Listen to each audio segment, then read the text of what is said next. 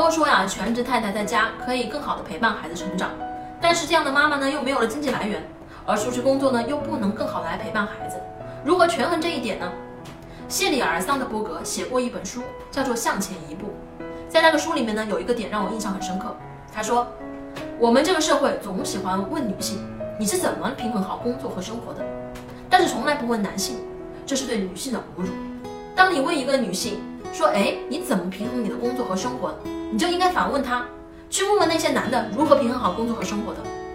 我们长期以来对于女性的这种角色设定呢，使得大量的女性过早的退出了职场。但实际上，现在全世界的劳动力紧缺。